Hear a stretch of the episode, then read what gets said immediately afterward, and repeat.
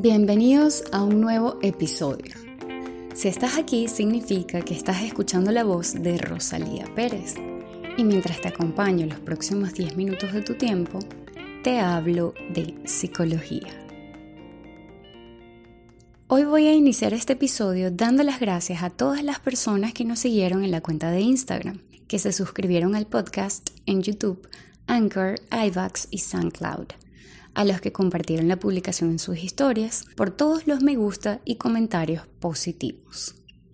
El proyectico está en sus inicios y me alegra que haya obtenido tan buena receptividad. En esta oportunidad quiero compartir contigo la historia que pocos cuentan sobre el papel que tiene el error en nuestras vidas. Este es un tema que llama mucho mi atención, porque en el ámbito de la psicología educativa es una discusión del día a día Parece que cuando estamos estudiando, investigando o nos estamos formando, el tema del error está siempre presente y visible. Nuestras concepciones sobre lo que implica equivocarse se ven influenciadas, entre otras cosas, por el modelo educativo en el que vimos inmersos nuestros aprendizajes más esenciales. Aunque las construimos desde chiquitos, no se quedan en casa o en el aula. Estas concepciones tejen formas de relacionarnos con nosotros mismos y con el mundo.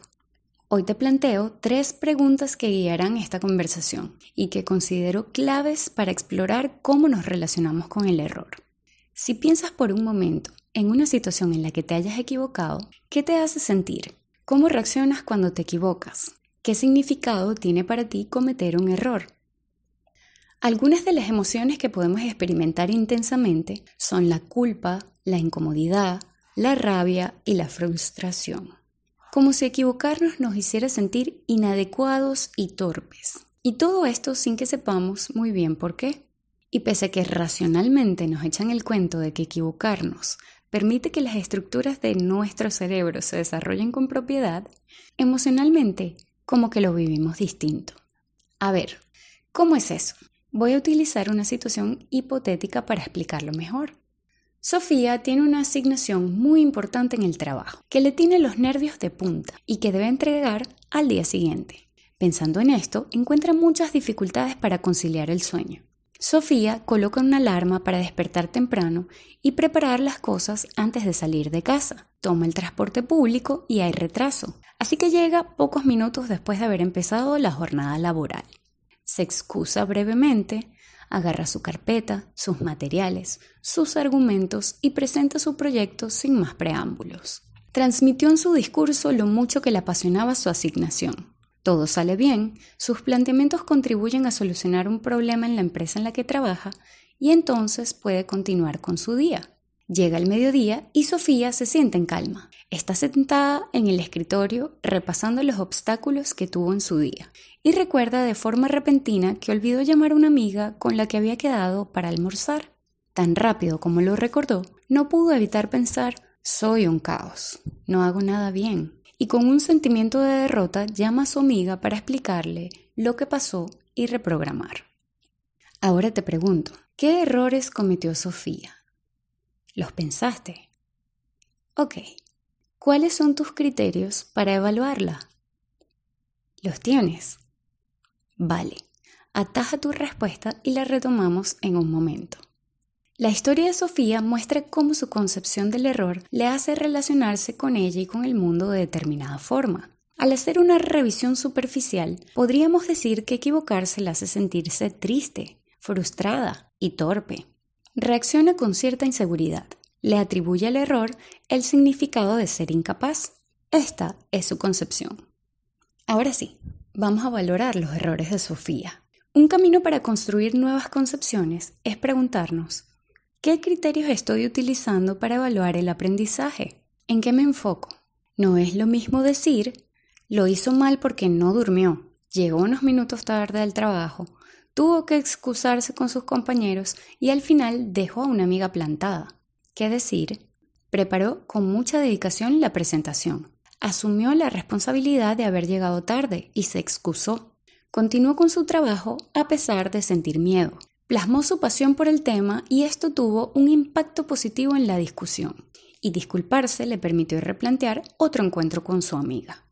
Los criterios de la puntualidad, el formato, el tiempo que toma realizar una actividad, la eficiencia en la tarea. Todos son criterios que aprendimos en nuestra historia académica y tienen importancia, pero no son los únicos, ni los más sustanciosos.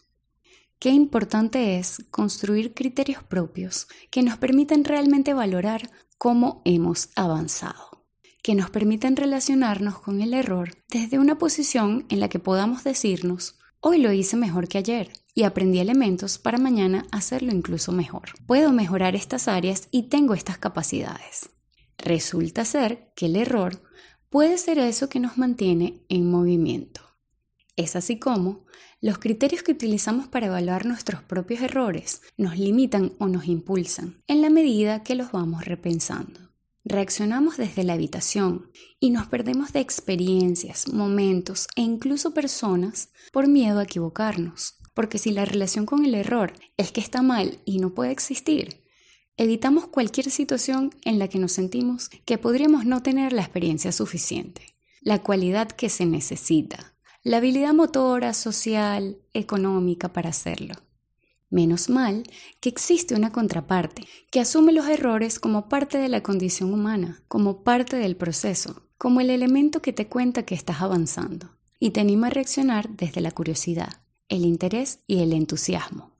Y yo sé que no todos los errores se viven lindo y desde el entusiasmo, pero tampoco tienen que vivirse siempre desde la incapacidad. Después de que pasan, ¿qué significado tuvo para ti? ¿Lo colocaste en la caja de las malas experiencias? ¿Pretendiste no verlo? ¿Te siguió incomodando pensarlo? ¿O no lo viviste bonito, pero te hizo replantearte prioridades?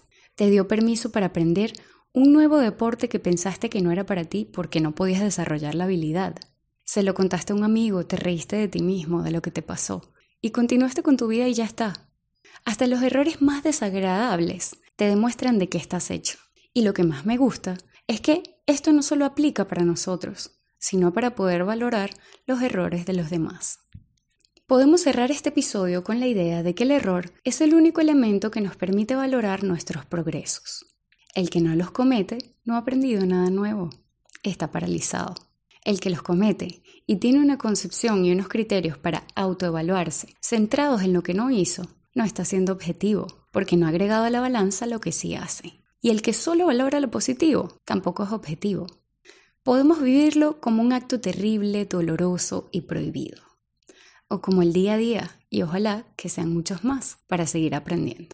Espero que aunque este podría verse como un tema común, te lleves dos o tres frases de este episodio que te hagan pensar sobre tus formas de relacionarte con errores académicos, laborales, en tus relaciones con los otros o contigo mismo. Los próximos episodios de Te hablo de psicología vienen cargados de pequeñas historias que te cuento en 10 minutos sobre algunos de nuestros aportes.